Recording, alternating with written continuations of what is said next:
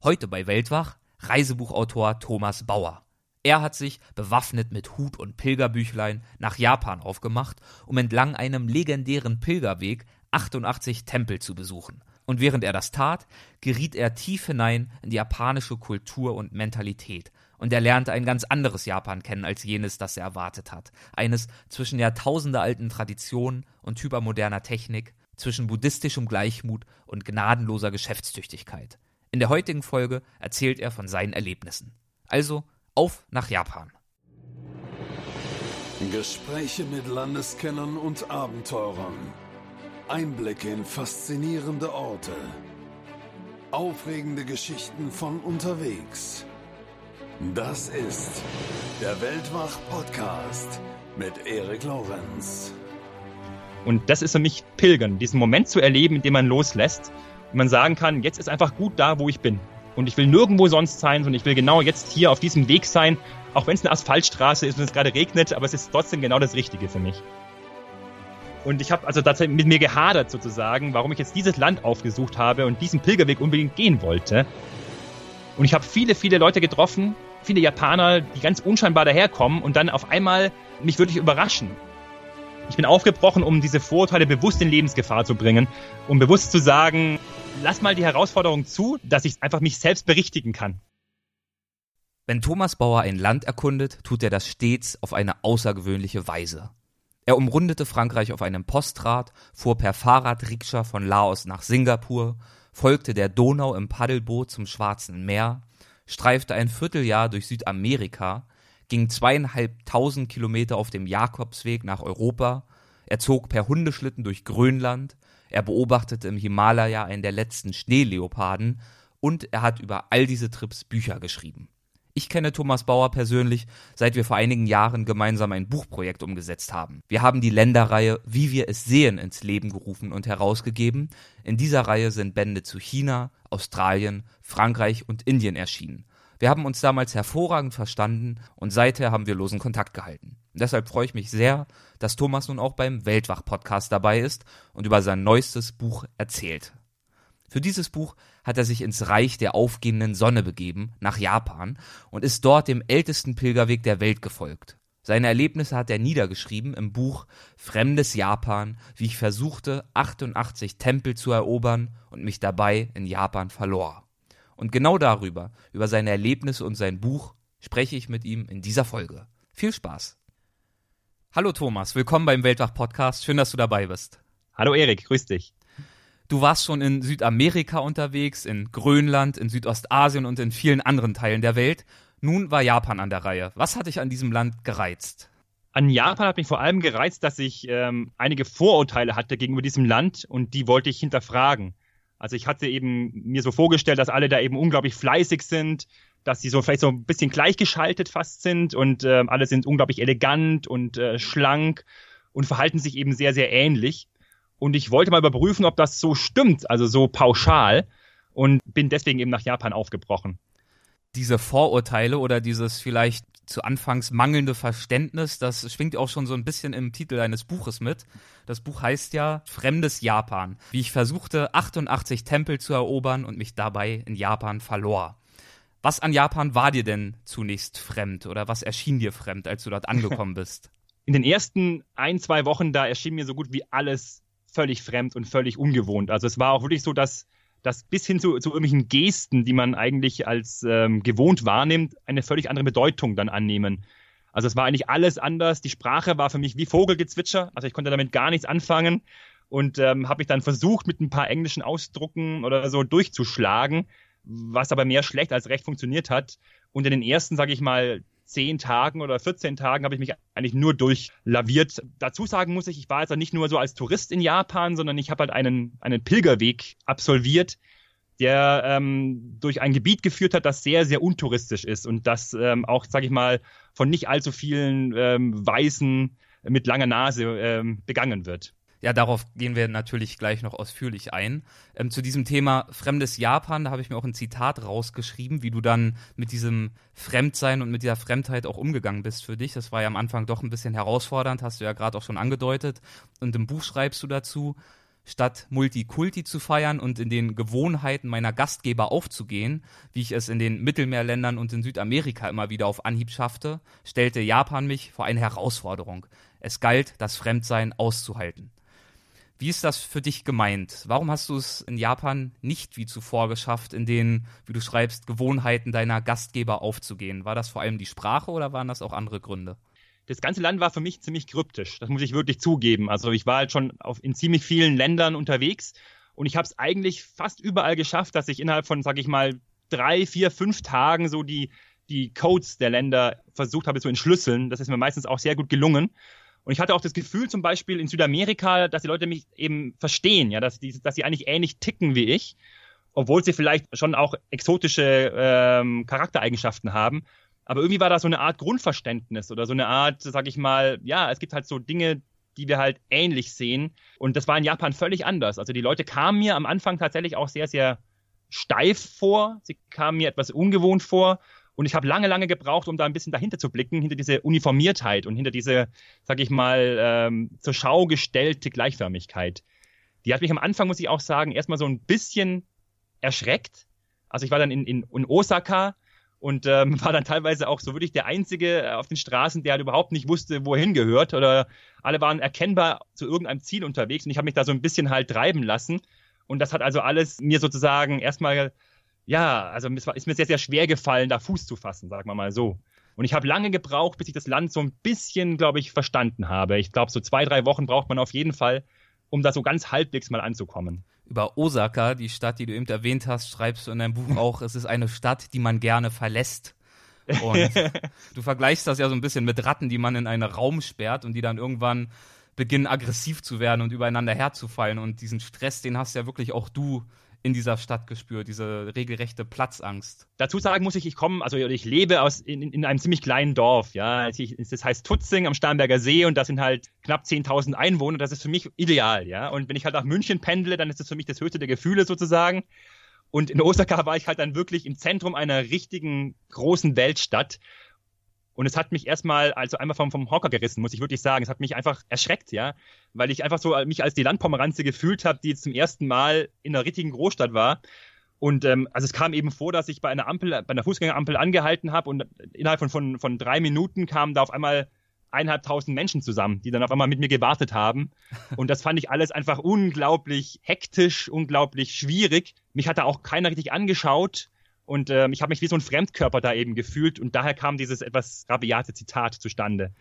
Wobei du ja durchaus auch schon in anderen asiatischen Großstädten unterwegs warst, wie zum Beispiel Hanoi, Shanghai oder auch Neu-Delhi. Ist es dir da ähnlich gegangen oder war Osaka und waren die japanischen Großstädte besonders anspruchsvoll für dich?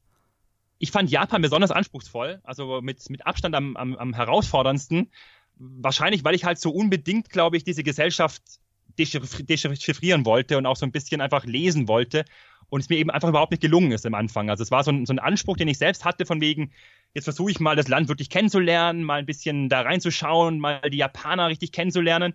Und habe ich halt gemerkt, keiner schaut mich an, keiner will da Kontakt aufnehmen so richtig. Ich bin eigentlich für die so ein bisschen fremd.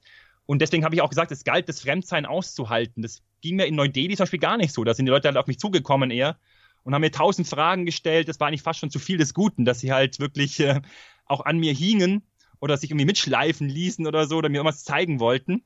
Aber das, damit kann ich halt umgehen, ja. Das war was, was ich schon kenne, auf meinen anderen Reisen auch schon oftmals erlebt habe.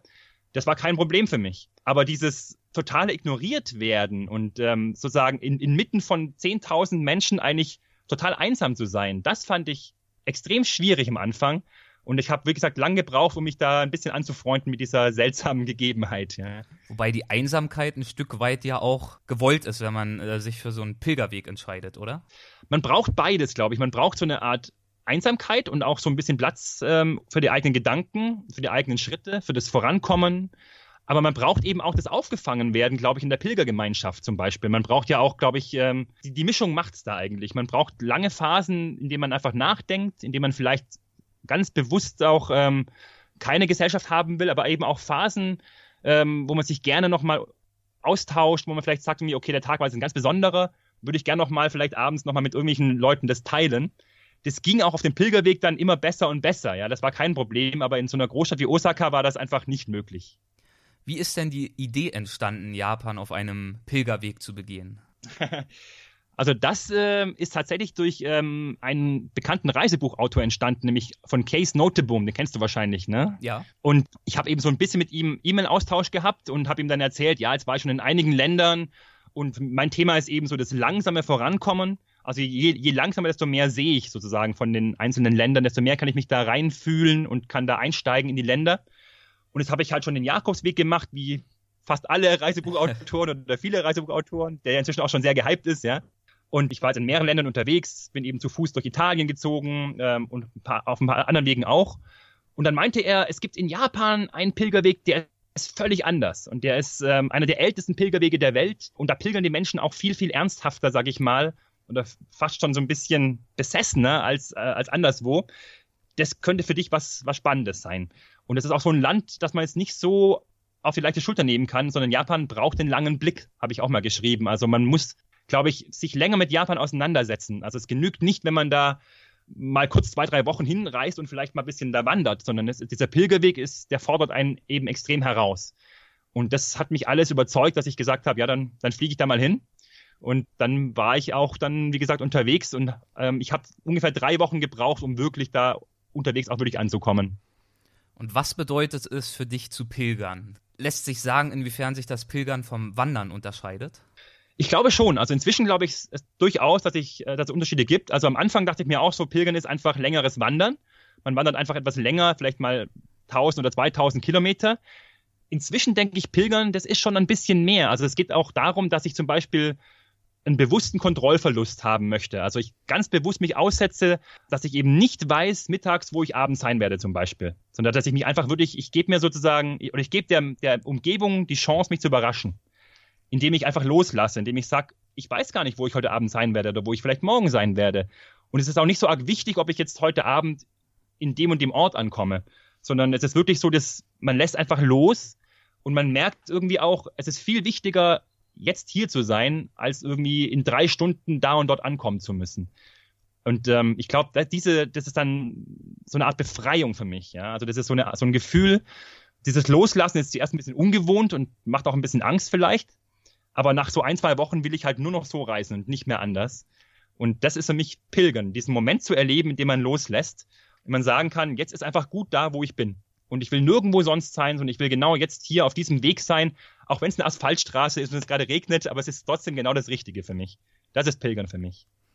Die Asphaltstraße bringt mich auch auf ein Thema, was mich ein bisschen überrascht hat im Buch, nämlich den Umstand, den du auch mehrfach erwähnst, dass der Weg landschaftlich nun nicht gerade reizvoll ist. Wie kann ich mir die Landschaft vorstellen, durch die der Weg führt?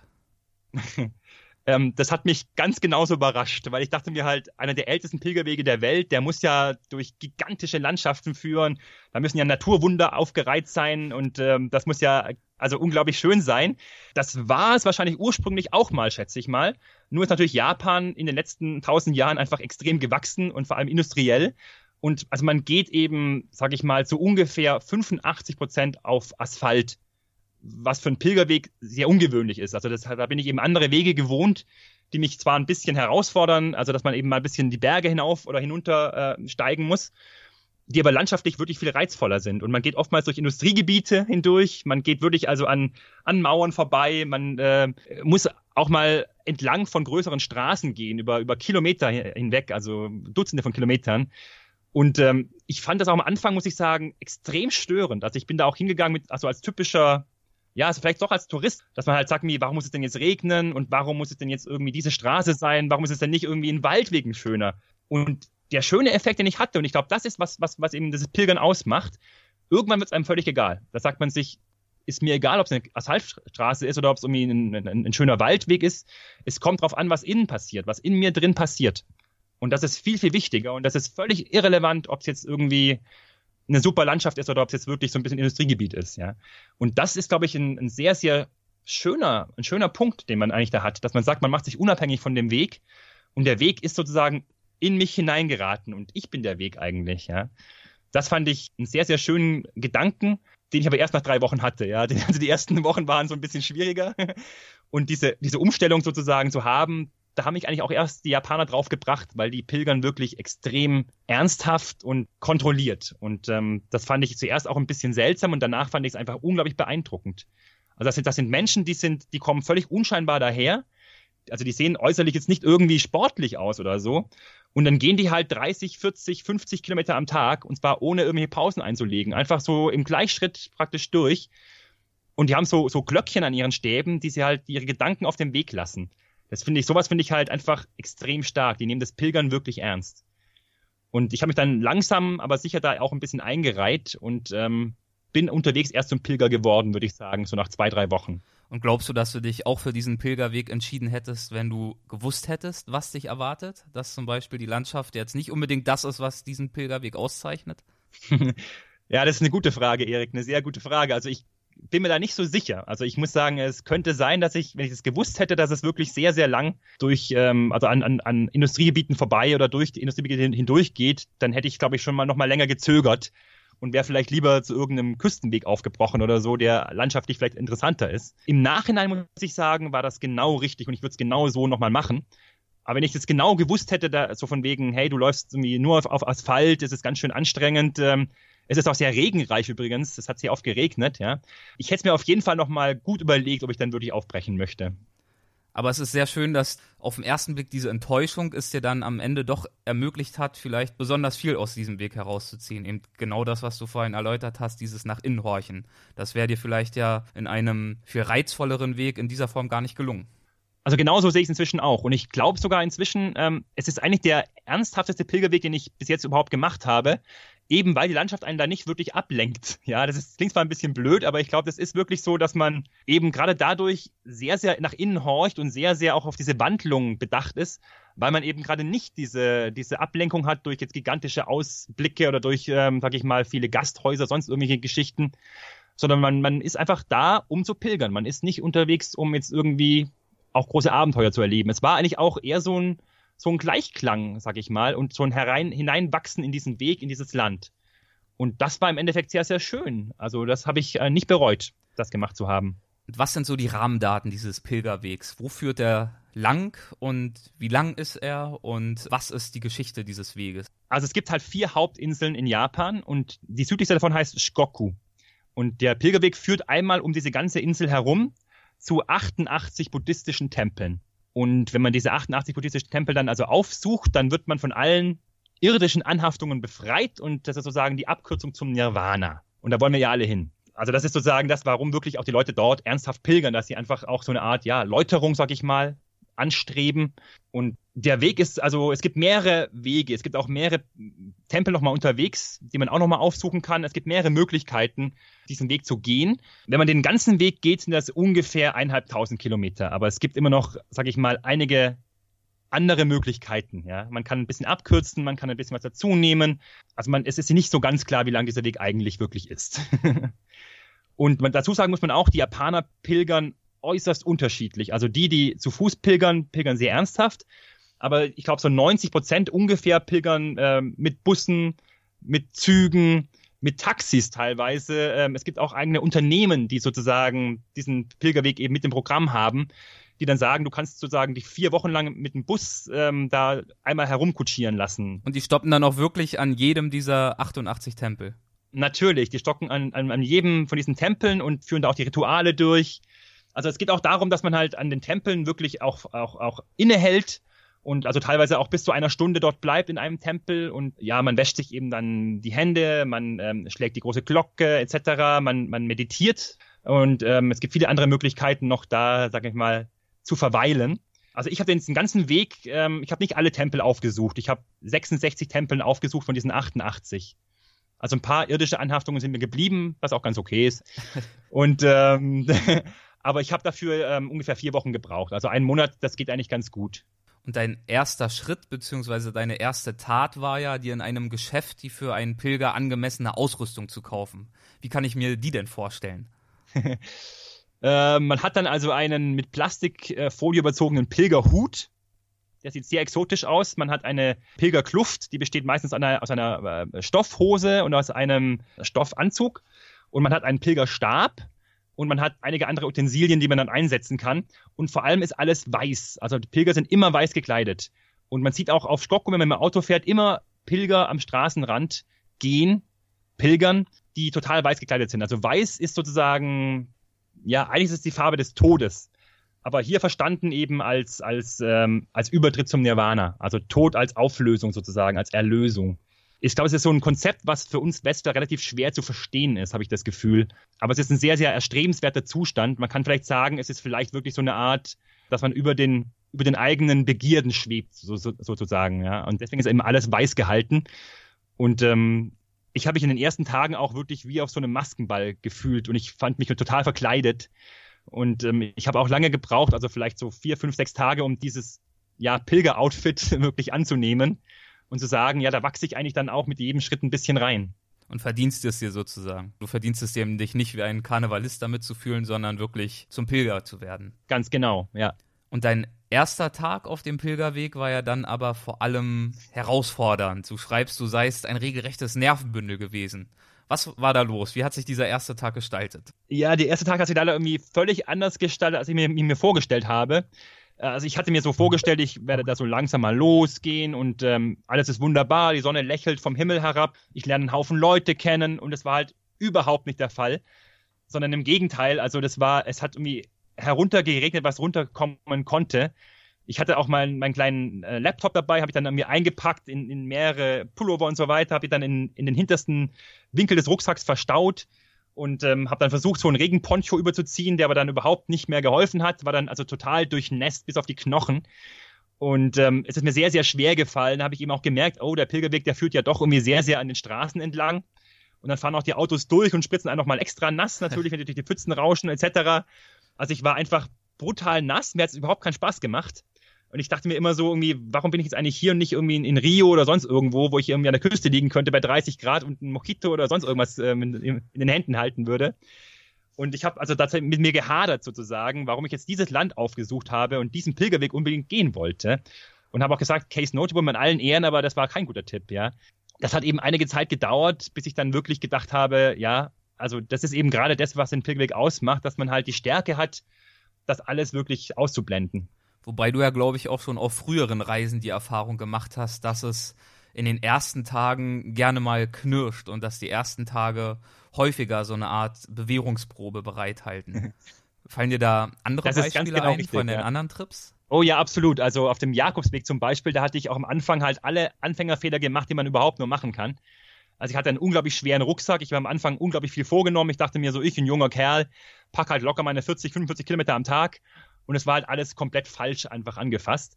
Und ich habe in den ersten Tagen auf, meinem, auf dem Jakobsweg habe ich unendlich viel Muskelkater gehabt. Ich habe Blasen an den Füßen gehabt und ich wollte eigentlich in den ersten vier, fünf Tagen den Weg nur noch abbrechen und dachte mir so, ähm, also das ist ein ganz, ganz furchtbarer Weg.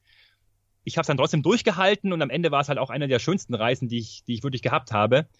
Und ähm, das war mehrmals eigentlich so auf meinen, auf meinen Abenteuern, dass halt sozusagen, am Anfang wird von mir was gefordert vielleicht. Und es wird gefordert, dass ich mich wirklich darauf einlasse. Dass ich halt nicht irgendwie denke, ähm, okay, jetzt bin ich vielleicht drei Tage von zu Hause weg, wie schaut es da jetzt zu Hause aus, äh, wie ist bei der Arbeit, äh, was machen die Kollegen oder so, sondern jetzt wirklich nur noch hier bin.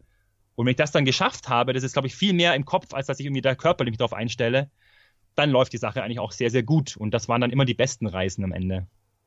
Und wie ging es dann auf dem Pilgerweg nach den ersten schwierigen Tagen weiter? Also es ging dann eigentlich immer besser, muss man sagen, mit jedem Tag etwas, etwas besser, weil ich eben ähm, auch Menschen kennengelernt habe, Pilger kennengelernt habe, die mir einige Tipps gegeben haben, äh, die mich auch überrascht haben teilweise durch ihre, durch ihre Aussagen, aber die eben, ja, ich bin so ein bisschen hineingewachsen in dieses Land einfach.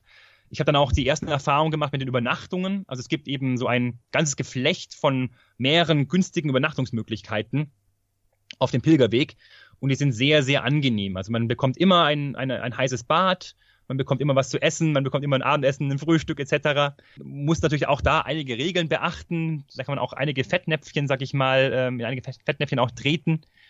Ähm, Habe ich auch gemacht.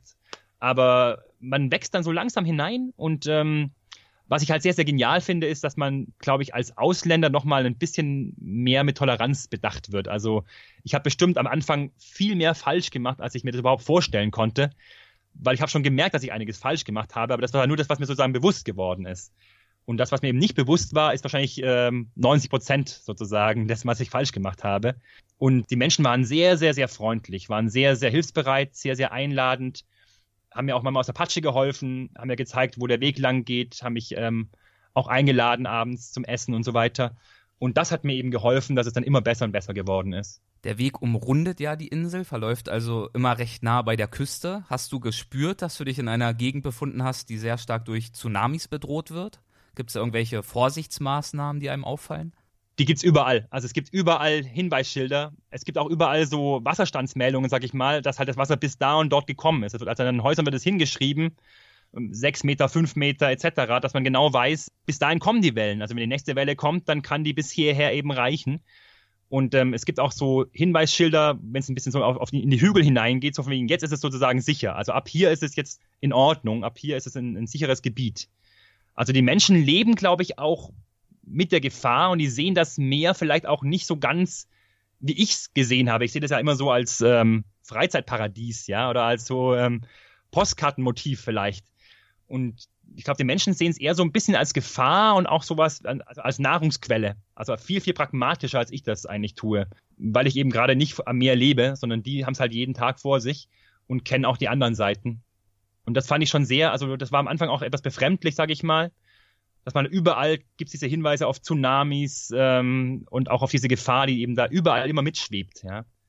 Das fand ich schon sehr ja, interessant einerseits, aber andererseits auch, es schwebt immer sowas mit, von wegen, es könnte wieder passieren. Gab es Höhepunkte auf der Pilgerwanderung? Ereignisse, die dich besonders beeindruckt haben oder wo du denkst, dass du die sehr lange Zeit in Erinnerung behalten wirst? Ja, es, es waren eher so, glaube ich, so einzelne Begegnungen, die mir in Erinnerung geblieben sind, also mit Personen. Aber das ist sehr, sehr schwer. Also es war jetzt nicht so das Spektakuläre, sag ich mal. Also in, in, bei anderen Reisen hatte ich eher so wirklich spektakuläre Erlebnisse ähm, Entführungsversuch zum Beispiel in, in Bolivien oder so etwas. Und das war da alles eben nicht so. Es war eher so, also das beispielgebende Verhalten von diesen Menschen hat mich sehr, sehr beeindruckt. Zum Beispiel, also als ich kurz vor dem 88. Tempel war, also dann, man, man geht auf, eine, auf so eine Anhöhe und kommt dann herunter ins Tal und in diesem Tal liegt dieser Tempel. Das ist sehr, sehr interessant und ähm, also ein sehr, sehr schönes Ankommen eigentlich. Und oben ist aber dann eigentlich überhaupt nichts, da ist halt nur eine Bergspitze. Und das ist abseits von allen Städten, von allen Dörfern, von allem, was irgendwie ähm, ja auf Zivilisation hindeutet. Und da oben habe ich also einen ungefähr vielleicht 80, 85-jährigen Mann getroffen, der also in einer völlig gebückten Haltung da oben war und den Weg gekehrt hat. Und der Weg war da oben wirklich, es waren ein paar Steine und es waren vielleicht ähm, also ein, ein leicht erkennbarer Pfad. Und er hat halt so einen Besen gehabt und er hat da den Weg gekehrt. Und dann hatte ich mir gedacht, was, was macht dieser Mensch da eigentlich? Ja, warum, warum macht er denn das jetzt hier? Und dann habe ich irgendwann gemerkt, der, der hat eigentlich alles begriffen. Der hat sich eine Aufgabe gesucht und der macht eben das, damit es den Pilgern gut geht, ja, damit es eben anderen Menschen ermöglicht, den Weg zu finden vielleicht oder auf dem Weg nicht auszurutschen. Das fand ich halt unglaublich beeindruckend. Und mir ist es mit ganz Japan eigentlich auch so gegangen. Also die ersten Blicke, da denkt man sich erst noch so, ja, es ist ein bisschen ungewohnt, alles ist exotisch, es gibt auch so ein paar Verrücktheiten, die man ganz gut aufzählen kann. Aber das macht es halt nicht aus. Das ist nicht Japan. Also ich denke, es ist eher so, man muss sich darauf einlassen, man muss ein bisschen offen sein und die Stärke sieht man eigentlich eher so, wenn man wirklich länger dort ist. Und es hat so eine, es strahlt so eine ganz krasse Ruhe oder so eine, ja, so eine, so eine Gelassenheit fast schon aus.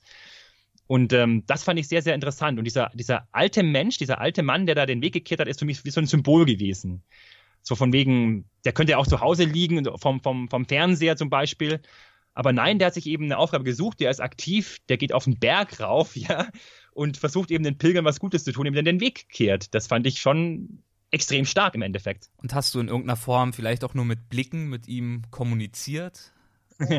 ja, die Kommunikation ist manchmal nicht so ganz einfach gewesen. Ähm, also ich habe mit ihm tatsächlich so ein bisschen, ich hab, bin noch ein bisschen dann so ein, zwei Minuten bei ihm geblieben aber es war halt auch, ich habe auch gemerkt, also er wollte nicht mit mir sprechen und das war auch nicht jetzt irgendwie, dass er wahrscheinlich nicht gut Englisch konnte oder andere Sprachen, andere Fremdsprachen. Wir haben uns, wir haben uns irgendwie so dann angeschaut, ich habe ihn ein bisschen beobachtet, aber viel mehr war da nicht. Und ähm, ich glaube, es war auch eher so, dass, äh, ich glaube, ich war ihm relativ egal. aber auf mich hat er eben sehr, sehr stark gewirkt. Also das war wirklich so eher so eine Einbahnstraße in dem Fall. Aber ein ganz, ganz starker Mensch im Endeffekt, ja Einer, der jetzt eben nicht irgendwie sich selbst erhöht, sondern sich selbst eigentlich kleiner macht und dadurch was Gutes schafft. Und wie kann ich mir die Tempel vorstellen? Waren das überwiegend pittoreske Orte der Ruhe und des nach innen Kehrens oder doch eher kleine, dürftig dekorierte Betonbauten neben äh, Schnellstraßen? Es gibt beides. Also es gibt einige Tempel, die sind wirklich so, dass man da gerne zwei, drei, vier Stunden verweilt, weil die auch eine Ruhe ausstrahlen. Ein paar sind auch wirklich so auf Erhöhungen angebracht mit Blick ähm, auf eine Stadt hinunter. Die gibt's auch. Also es gibt einige, die sehr herausragend sind, wo ich auch wirklich gerne, gerne geblieben bin und einfach mal mich da drei Stunden einfach hingesetzt habe und mal geguckt habe, was die anderen Pilger so machen.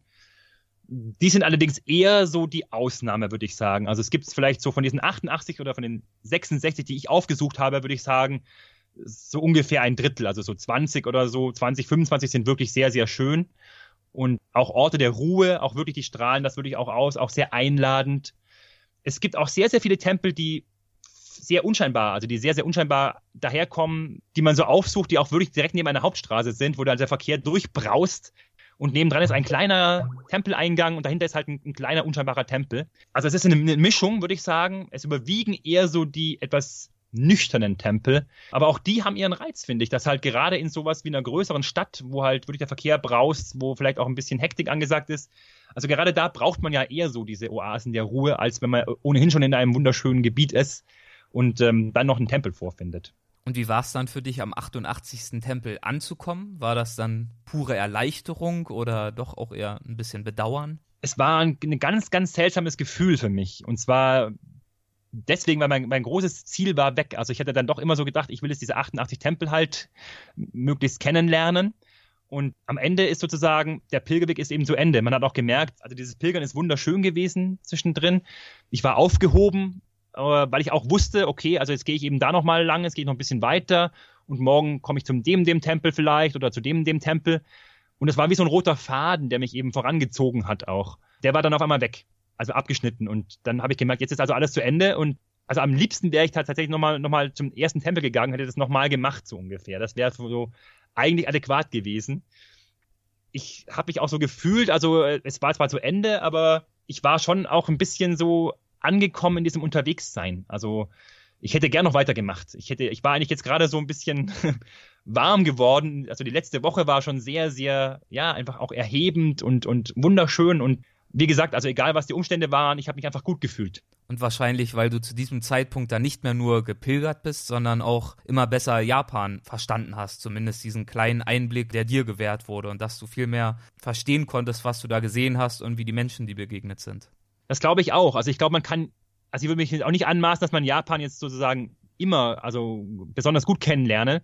Das würde ich jetzt nicht sagen, sondern ich würde sagen, ähm, ich habe so einen ersten Einblick bekommen und ich konnte mich einfach zurechtfinden in dem Land. Das ist vielleicht das, aller, das Allerbeste, was ich sagen kann. Also äh, ich würde jetzt nicht sagen, dass ich ein Japan-Kenner geworden wäre in diesen vier Wochen. Das kann man, glaube ich, nicht, gerade bei Japan nicht sagen. Aber ich, ich wusste eben, wie ich mich verhalten soll. Ich wusste, ich hingehe. Ich wusste auch also in, in, in größeren Städten, wo vermutlich die Hotels sind, wo vermutlich die Übernachtungsmöglichkeiten sind, was ein Konbini ist, also so eine Art Supermarkt, wo man einkaufen kann. Und ähm, das hat mir natürlich auch eine gewisse Stärke verliehen. Also es war so, so, eine Art Ankommen, es war auch so eine Art, ja, Befreiung praktisch.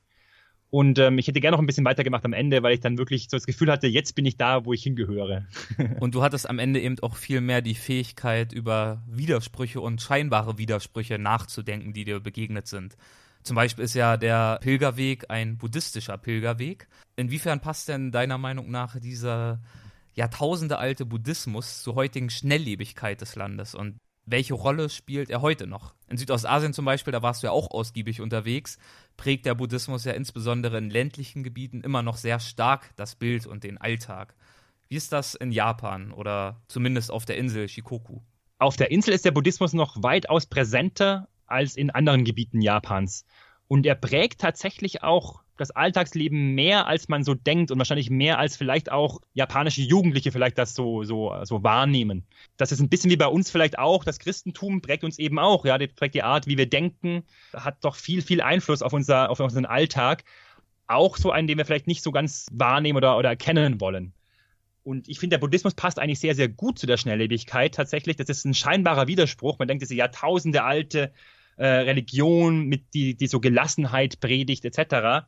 Aber der Buddhismus in Japan zumindest, der besagt eben auch, es gibt eigentlich kein festgefügtes Ich, also dieses Konstrukt Ich, das gibt's eigentlich gar nicht im, im, im Buddhismus in Japan, sondern das sind eigentlich alles so Ausformungen und es, die ganze Wahrnehmung ist eben im Wandel begriffen und man ist vielleicht in 20, 30 Jahren ein Stück weit ein anderer Mensch geworden und sieht Dinge völlig anders.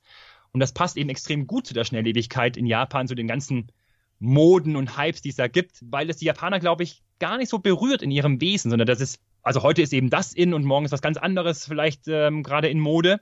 Und das ist alles praktisch wie eine Rolle oder wie so ein, als ob man ein Schauspieler wäre, so ein bisschen. Ja, man eignet sich das nicht so genau an, sondern man nimmt es eben wahr, man nutzt das, aber es gehört nicht zu einem selbst.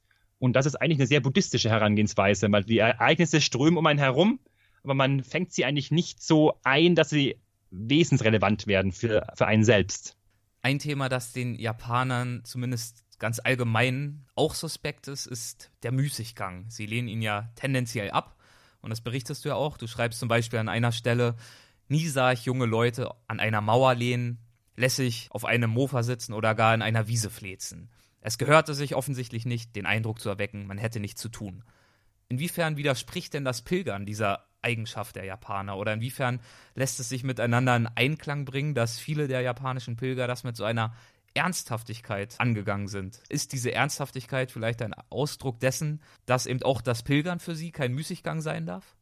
Da ist was dran. Also das fällt extrem auf in Japan, zumindest auf Shikoku, wo ich eben war.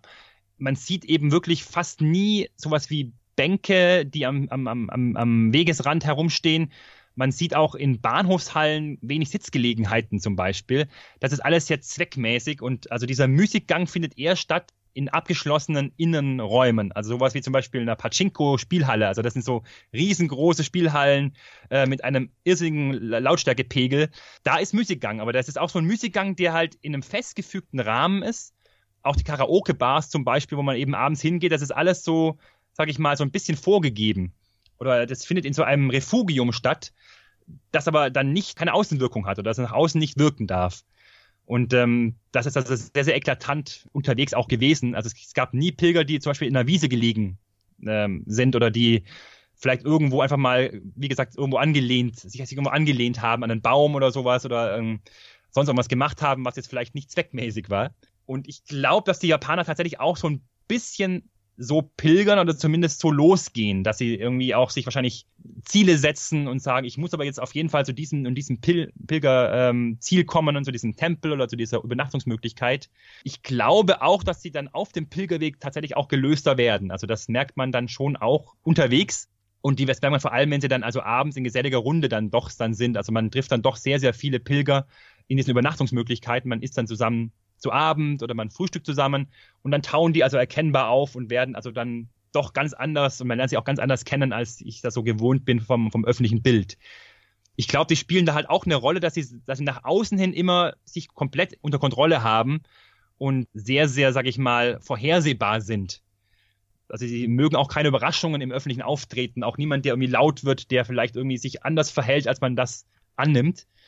Aber ich glaube, in ganz, ganz vielen Japanern steckt eigentlich noch mindestens eine, ein zweites Gesicht oder eine zweite, ein, ein zweiter Charakter. Und ähm, den herauszufinden, hat mir dann auch wirklich Spaß gemacht. Den findet man vor allem heraus, wenn man dann so die ersten äh, Abende zusammen verbracht hat mit den anderen Pilgern.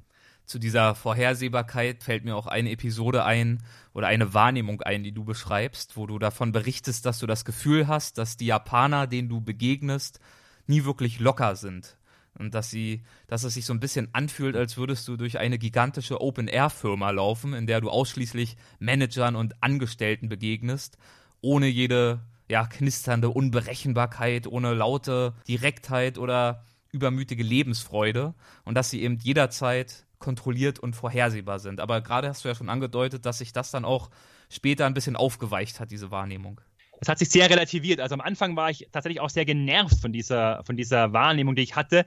Also ich hatte auch mal, glaube ich, geschrieben, ich wollte dem liebsten mal einfach ins Gesicht schreien oder irgendwas anderes Krasses machen, um einfach mal um die Reaktion zu bekommen von denen, weil die einfach wirklich so, ähm, ja, sehr uniform eben auftreten. Und es hat mich furchtbar genervt und ich habe eben nicht gewusst, was dahinter steckt. Also dass dahinter eben immer noch, sage ich mal, ein paar Geheimnisse sind für mich ist es aber dann eigentlich so eine Art Aufforderung. Also es sind Menschen, die dir sozusagen ein bestimmtes Gesicht zeigen, aber das, da steckt eine Aufforderung drin, von wegen, lern mich doch erstmal richtig kennen.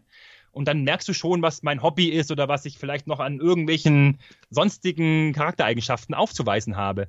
Und im Endeffekt finde ich das eigentlich ein Stück weit sympathischer, als wenn jemand das schon so herausschreit, von wegen, schaut mich an, ich bin der super Künstler oder ich bin der erfolgreiche Geschäftsmann und ich habe den Ferrari und ich habe irgendwie sonst was anzubieten das ist mir einfach unsympathisch. Und die Japaner sagen eher so, äh, ich bin klein, ich kann kein Englisch, ich bin der allerschlechteste Mensch und so weiter. Und ähm, die machen sich halt bewusst sehr, sehr klein und die würden niemals hausieren gehen mit dem, was sie dann vielleicht doch haben.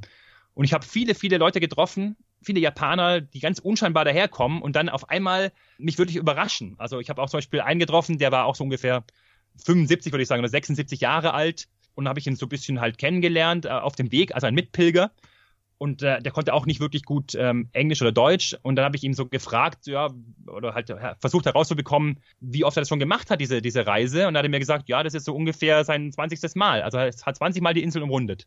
Also 20 Mal diesen gesamten Pilgerweg gemacht.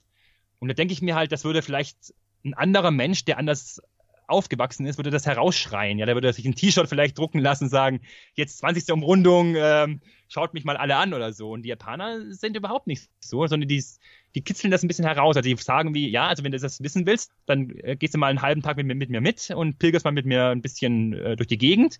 Und irgendwann werde ich dann vielleicht mich öffnen und dir das vielleicht so in einem Nebensatz mal sagen. Finde ich eine ganz, ganz sympathische Herangehensweise. Also man macht sich klein, hat aber eigentlich unglaublich viel anzubieten im Hintergrund. Ähnlich wie der Weg. Ganz genau. Der Weg kommt auch sehr unscheinbar daher aber hat eigentlich ein Potenzial, einen zu verändern oder einen zu packen, den vielleicht andere Wege gar nicht so haben. Ja, ist wirklich schön zu hören, dass genau die Dinge, die dich am Anfang leicht genervt haben, dann am Ende die Dinge waren, die du besonders sympathisch oder bereichernd fandest.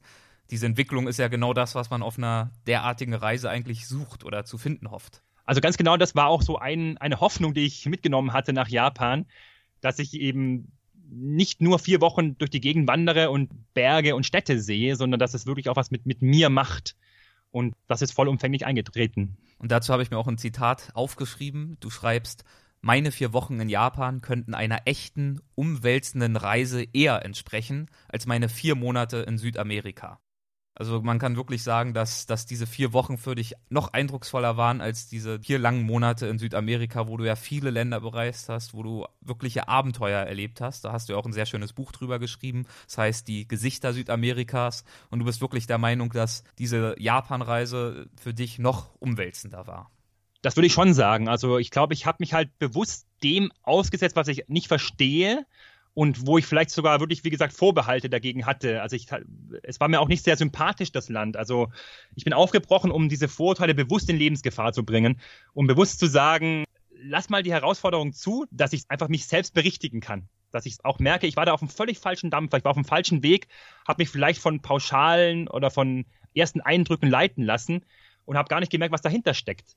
Und ich glaube, dass man vielleicht, also auf einer echten Reise sich dem auch aussetzen muss. Also man sollte weniger die, Bestätigung ähm, suchen, die ich in Südamerika oft erfahren habe von meinem Lebensstil, ja, also eher so ein bisschen impulsiv vielleicht, gerne auch ein bisschen naiv, ja, dass man einfach mal losgeht, einfach mal alles auf, auf sich zukommen lässt. Und ähm, das ist eben in Japan alles ein bisschen anders. Das ist eben ein bisschen stringenter, ein bisschen kontrollierter.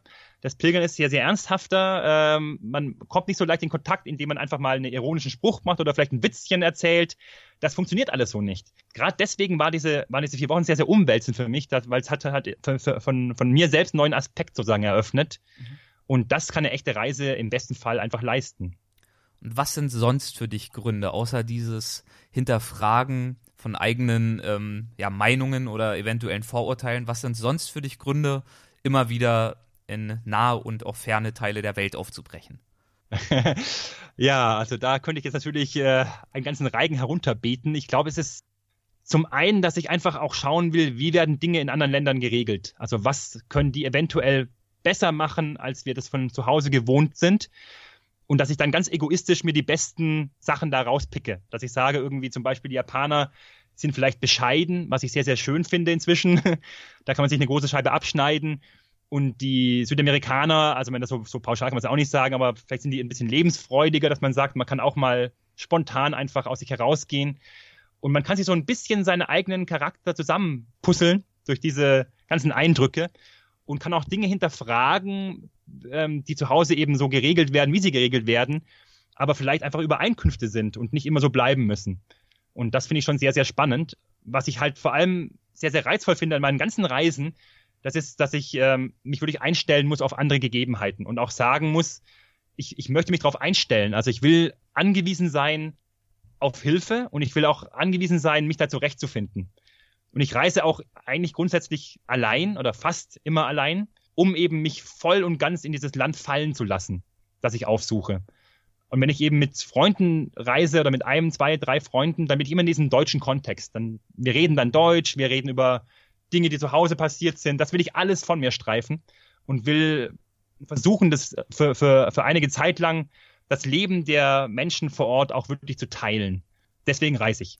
Und allein gereist bist du ja zum Beispiel auch bei deiner Expedition ins indische Ladakh. Und ich glaube, auch dort hast du dich ja am Anfang so ein bisschen fremd gefühlt. Du warst dort auf der Suche nach den letzten Schneeleoparden.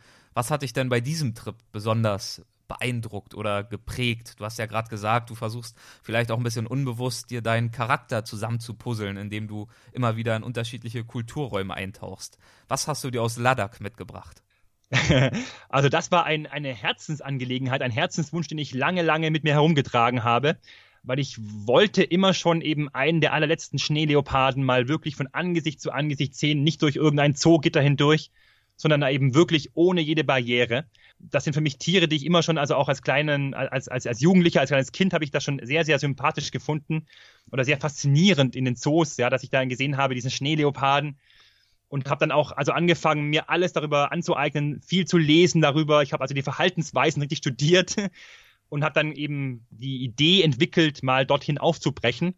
Und dann habe ich mir natürlich das, das am schwersten auffindbare Tier der Welt so ungefähr herausgesucht, weil selbst wenn der in der Nähe ist, sieht man ihn eigentlich nicht, wenn er nicht gesehen werden möchte, weil er sich unglaublich gut tarnen kann. Er wird das Phantom der Berge genannt. Also das ist sozusagen die hervorstechende Eigenschaft ist eigentlich, dass man ihn nicht sieht. Und das war dann so, dass ich mich also dann drei Wochen lang da oben eingegraben habe und ähm, gezeltet habe und irgendwann hält man halt jeden Stein oder jeden, jede Schneeverwehung für einen Schneeleoparden und ähm, es gab also mehrmals also auch falscher Alarm dass ich gesagt habe, oh, da oben ist er jetzt auf jeden Fall, das muss er sein. Und das war eben nie der Schneeleopard. Und ähm, nach drei Wochen habe ich ihn eben dann wirklich gesehen und er war ungefähr 50 Meter von mir entfernt, was wirklich sehr, sehr nah ist. Und hat mir auch die Gelegenheit gegeben, ihn äh, ja eigentlich minutenlang zu beobachten. Das ist so eine Art Krafttier für mich geworden. Also ich kann eben immer wieder, wenn es mir irgendwie mal schlecht geht, sagen, aber den habe ich eben gesehen, ich habe es geschafft, ihn so ihn aufzuspüren. Und für mich strahlt er eben auch irgendwie eine unglaubliche Erhabenheit und Kraft und Stärke aus. Und äh, die Suche nach diesem Tier war ja wahrscheinlich in diesem Fall mindestens genauso wichtig für dich wie dann das eigentliche Entdecken des Tieres. Ich kann mir vorstellen, dass das ja ein ganz eigenes Abenteuer war. Absolut, also eben sich da zurechtzufinden, sozusagen in dem Revier des Schneeleoparden. Das heißt also so auf 4000 bis 5000 Metern Höhe, Himalaya. Ähm, also man hat da eben auch, sag ich mal, eher so die Grundnahrungsmittel und lässt auch die Hygiene etwas schleifen. Das gehört eben alles dazu, sag ich mal. Es waren also teilweise minus 30, minus 35 Grad da oben. Und sich dem auseinander, also sich dem auszusetzen und ja, so vielleicht so ein Stück weit sich auch dem Tier anzunähern, indem man sagt, ähm, ich gehe sozusagen jetzt auch, also die Umstände, die dich sozusagen betreffen, betreffen jetzt auch mich. Das war sozusagen das, was die Reise eigentlich ausgemacht hat. Im Japan-Buch erzählst du davon, wie du dich mit einem vielleicht 19-jährigen japanischen Pilger unterhältst. Und als du ihm gegenüber erwähnst, dass du unter anderem bereits Amerika bereist hast, da bricht aus ihm die Frage hervor, war das nicht gefährlich? Und du schreibst dann in deinem Buch, wie du reagiert hast. In deinem Alter, war ich versucht zu antworten, sollte man an eine solche Frage nicht einmal denken. Da geht man raus und erlebt etwas. Das einzige gefährlich für uns Wohlstandsbrut ist doch, dass wir unser Leben nicht leben. Aus Angst, oder aufgrund von Vorurteilen. Zitat Ende. Inwiefern fällt es dir selbst manchmal schwer, dich nicht von solchen Ängsten oder Vorurteilen zurückhalten zu lassen? Ich glaube, da bin ich eigentlich nicht so in Gefahr, weil ich bin eher so derjenige, der, der sehr, sehr unbedacht oder vielleicht sehr naiv loszieht. Ich bin eher so derjenige, der sich in sowas hineinstürzt und dann eigentlich erst unterwegs merkt, was es eigentlich bedeutet, ja, oder wo die Gefahren eventuell überhaupt sein können. Also ich bin eher so der, der, der wirklich loszieht und der auch sagt irgendwie, ähm, auch wenn ich vielleicht nicht unbedingt jetzt weiß, was dieser Weg mir alles bringt und ähm, wo vielleicht so Knackpunkte lauern oder ob er vielleicht irgendwie, ob es irgendwelche Möglichkeiten gibt, ähm, sozusagen, dass ich das auch abbrechen muss, sondern das, das weiß ich alles erst unterwegs. Und ähm, ich glaube, das ist auch so ein bisschen also meine Art zu reisen. Also ich gehe sehr, sehr naiv an die Sache heran, ganz bewusst. Ich lasse auch Dinge offen. Manchmal weiß ich auch gar nicht, also in Südamerika wusste ich gar nicht, wo ich zum Beispiel jetzt genau hinreise. Ich hatte so ein, so ein bisschen so einen Plan oder so eine Idee, aber dass es jetzt genau die Länder werden würden in der Reihenfolge, das war überhaupt nicht so klar. Ich glaube, dass das eine gute Art ist, also für mich persönlich zu reisen, weil ich eben dann dadurch wenig festgefügt habe ja, das ist sozusagen was Offenes und ich glaube, dass ich jetzt, dass ich da, also ich habe Ängste eigentlich habe ich kaum unterwegs. Ähm, ich lasse mich da nicht von Ängsten leiten, sondern eher von Hoffnungen, dass ich einfach ähm, sage, ich könnte unterwegs den und den begegnen oder die und die Wendungen erfahren. Und das bringt mich immer wieder von neuem hinaus in die Welt. Und wie gehst du mit Mitmenschen um, bei denen du den Eindruck hast, dass sie Opfer mhm. solcher Ängste oder Vorurteile sind? Wird dann bei dir der Missionierungseifer geweckt? Schreibst du vielleicht nicht zuletzt auch deine Bücher, um sie zu konvertieren oder akzeptierst du dann einfach die unterschiedlichen Wahrnehmungen? Ich bin eigentlich nicht, nicht missionarisch unterwegs. Ich würde sagen, ähm, jedem das seine. Also wenn einer nicht reisen will, ich habe auch viele, viele Freunde und viele Menschen getroffen, die sagen, ja, also das ist zwar alles schön und gut, aber das wäre für mich jetzt überhaupt nichts. Also ich möchte nicht so reisen, ich möchte auch gar nicht ähm, aus meinem Trott heraus, aus meinen Gewohnheiten heraus. Ich finde das alles ganz gut, wie das so ist. Und dann sage ich mir, ja, dann mach das genau so. Also das ist alles völlig in Ordnung. Also ich würde eigentlich jetzt überhaupt nicht missionieren wollen. Es gibt auch Gegenden, die leben ja davon, dass da eben kaum jemand hingeht. Ja, da will ich ja gar nicht irgendwie, dass da noch viele Leute hinkommen. Also ich will ja gar nicht irgendwie den Massentourismus dahin bringen, nach, nach äh, Nordostgrönland zum Beispiel, ja. Sondern da bin ich ja ganz froh, dass ich da einer der ganz, ganz wenigen bin, die da unterwegs sind. Und insofern ist es also so, dass es ist eben meine Art, meine Erfahrungen zu machen, voranzukommen, vielleicht an mir selbst zu wachsen, auch Fortschritt an mir selbst zu merken. Andere haben vielleicht ganz andere Möglichkeiten. Die gründen eine Firma oder sie ähm, entwerfen Mode oder sie machen Musik oder sie machen sonst irgendetwas. Aber ich denke, dass jeder vielleicht sowas braucht irgendwie. Und bei mir sind es eben die Reisen, die mich einfach voranbringen, die mir so vielleicht auch einen Lebenszweck einfach geben und die so ganz, ganz eng ich sind. Also ich bin sozusagen meine Reisen. Ja, ich bin das, was ich getan habe. Ich bin das, was ich tue gerade. Und das ist was, wo ich auch sagen kann, vielleicht in 40, 50 Jahren, das und das und das, das war mein Leben, das war ich. Und deswegen habe ich es gemacht. Und das ist eben die Reisen für mich. Sehr, sehr schön formuliert. Damit kann ich mich wirklich identifizieren. Dann kommen wir jetzt noch zu den Halbsätzen. Das ist eine Kategorie, die haben wir in jeder Folge. Das heißt, ich gebe einfach einen Halbsatz vor und du vervollständigst ihn so, wie du möchtest. Das kann ganz knapp oder auch ausführlich sein, wie es dir gerade in den Sinn kommt. Gut. Eine Reise ist für mich in Anführungszeichen gelungen, wenn wenn ich unterwegs verloren gehe und auf Hilfe angewiesen bin und am Ende was erfahren habe, was ich überhaupt nicht erwartet habe. Ein intensives Leben zu führen bedeutet für mich, mich immer wieder neuen Herausforderungen zu stellen und ähm, bewusst Gefahren einzugehen. Ein Moment auf meinem Trip durch Japan, der mich besonders bewegt hat, war, hm, als ich Menschen kennengelernt habe, die völlig unscheinbar daherkommen und mich sehr, sehr überrascht haben und mich sehr beeindruckt haben und dadurch eine Wandlung in mir selbst angestoßen haben besonders wichtig beim Verfassen meines Japan-Buchs war mir? Ach herrje. war mir, dass ich, glaube ich, das Land versucht habe, mit einem wirklich langen Blick zu bedenken. Also, dass ich nicht irgendwie schreibe über die Verrücktheiten, die es da auch gibt, dass ich nicht nur schreibe über die Uniformität, der ich begegnet bin, sondern versucht habe, mal den zweiten, dritten, vierten Blick zuzulassen und über das zu schreiben, was vielleicht dahinter steckt. Wenn ich an die Zukunft denke, dann hoffe ich auf viele, viele weitere Reisen und auf viele weitere Überraschungen auf meinen Reisen. Hast du da schon konkrete Pläne? Ich habe ein großes Ziel oder eine Idee, die es in meinem Kopf herumspukt. Und das wäre mal die ganze Seidenstraße entlang zu reisen. Also diese 10.000 Kilometer von China nach Europa zurückzulegen, weil ich das momentan sehr spannend finde. Ähm, da tut sich ja unglaublich viel gerade, ähm, sag ich mal, was, was China betrifft, die das gerade sehr ausbauen wollen. Und so diese Mischung aus diesen modernen neuen Straßen, die gerade gebaut werden und diesen uralten Legenden und Geschichten, könnte sehr, sehr reizvoll sein.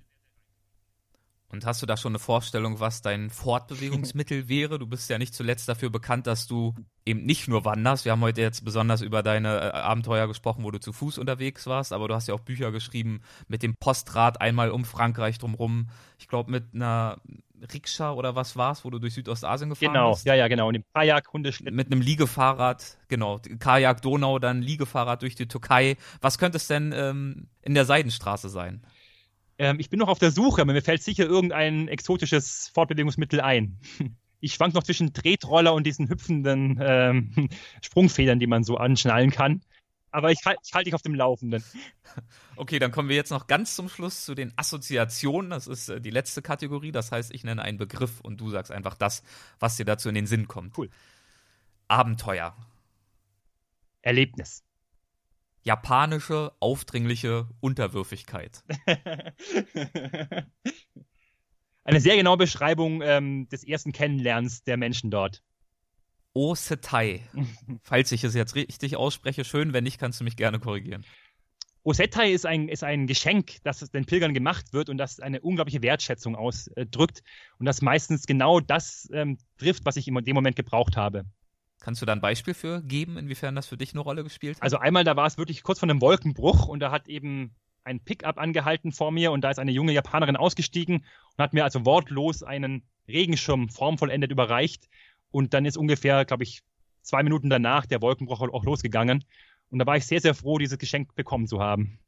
Und sie ist einfach nur ausgestiegen, hat ihn dir gegeben und ist eingestiegen und weitergefahren. Also völlig, völlig wortlos, also völlig ohne irgendwas zu sagen.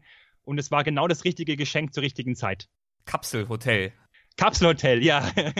Sehr gut. Also das ist ein Erlebnis der besonderen Art. Also das äh, muss man auf jeden Fall mal gemacht haben. Also man ist dann in einem, in einem Kapselhotel, ist man in einem winzig, winzig, winzig kleinen Raum in einer großen japanischen Stadt wie Osaka und hat natürlich einen hypermodernen Fernseher, den ich also nicht anbekommen habe, so modern war der und hat ansonsten wirklich überhaupt nichts. Das ist eine sehr günstige Gelegenheit, um zu, zu übernachten in einer größeren Stadt. Gastfreundschaft. Gastfreundschaft. Also auf Japan bezogen würde ich sagen, ist ein Geben und ein Nehmen, ist eine Zweibahnstraße und ähm, verlangt und gibt etwas von einem japanische Bescheidenheit. Ist eine Tugend, die sehr schwer zu erlernen ist, ähm, glaube ich, für uns Westler, aber sehr, sehr lohnenswert, würde ich sagen, sich mit dem auseinanderzusetzen. Zu Hause. Zu Hause ist da, wo ich ähm, Menschen finde, die ich kennenlernen kann und die vielleicht auch mich ein Stück weit kennenlernen wollen. Thomas, ich danke dir herzlich für deine Zeit. Verrate uns doch zum Schluss noch, wo unsere Zuhörer am leichtesten mehr über dich erfahren können. Am einfachsten geht es auf meiner Website, die heißt neugieraufdiewelt.de mit Bindestrichen, also neugier-auf-die-welt.de. Da gibt es alles über mich zu finden, Auftritte, die nächsten Reisen eventuell und viele weitere Dinge. Und natürlich Informationen zu deinen vielen Büchern, die du schon geschrieben hast. Ganz genau. Super, okay, dann äh, den Link werde ich in die Show Notes mitpacken. Das heißt, ähm, wer auf weltwach.de nachschaut bei der Episode, der wird das leicht finden. Dann danke ich dir herzlich dafür, dass du hier mitgemacht hast und wünsche dir weiterhin viel Erfolg für deine Reisen. Danke dir, Erik. Dir auch. Das war Thomas Bauer. Ich hoffe, das Gespräch war interessant für dich. Vielleicht interessierst du dich ja auch für Länder wie China, Indien, Australien oder auch Frankreich. Zu diesen Ländern haben Thomas und ich, wie eingangs schon erzählt, Bände einer Buchreihe herausgegeben. Sie trägt den Titel Wie wir es sehen. In diesen Büchern erzählen Landeskenner, Auswanderer, Einheimische, Reisende, Abenteurer, Autoren und andere spannende Menschen ihre ganz persönlichen Geschichten zu diesen Ländern.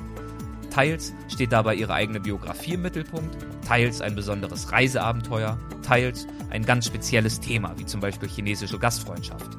Informationen zu den einzelnen Bänden findest du auf meiner Website www.erik-lorenz-autor.de Erik mit K. erik-lorenz-autor.de Ja, und ansonsten gibt es natürlich nach wie vor www.weltwach.de mit weiteren spannenden Podcast-Folgen und Reisereportagen. Bis bald.